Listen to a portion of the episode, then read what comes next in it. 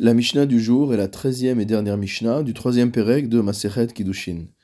Nous avons vu dans la Mishnah précédente qu'un enfant issu d'un couple où l'un des parents est mamzer sera forcément mamzer et que le mamzer, comme nous le savons, n'a pas le droit a priori de se marier avec un Israël.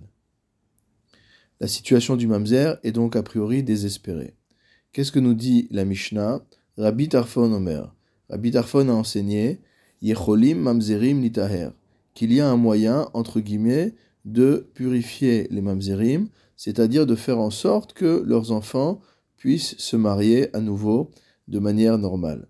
Ketsaad, comment cela? Mamzer shenasa shifra. Si jamais un mamzer épouse une shifra, c'est-à-dire une servante, une esclave. Havalad eved. L'enfant va aller d'après la mère et il sera esclave lui-même. Shichrero, après qu'on l'ait libéré, Nimtsa haben ben chorin. Voici que l'enfant se retrouve être un Israël libre. On a donc trouvé le moyen, visiblement, de purifier l'enfant d'un mamzer. Le Barthénora précise Va filou yachol mamzer lisa shifra kede letaher et banav. Ce n'est pas simplement une loi a posteriori, mais le mamzer a même le droit a priori d'épouser une chifra, d'épouser une servante, dans l'intention que ses enfants puissent être, entre guillemets, purifiés, c'est-à-dire qu'ils puissent se marier normalement.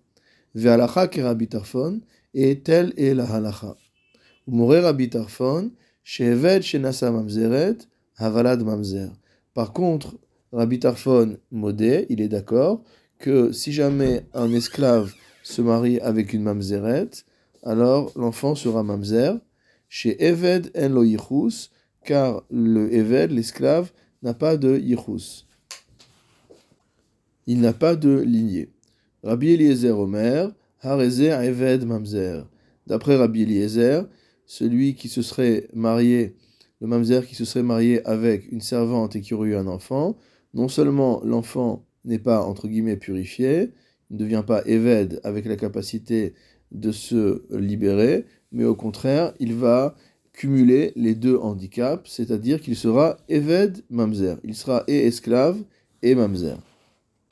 Encore une fois, la est comme Rabbi Tarfon, il y a des tas de discussions pour savoir comment de nos jours on pourrait utiliser un tel moyen pour résoudre des problèmes de Mamzerim.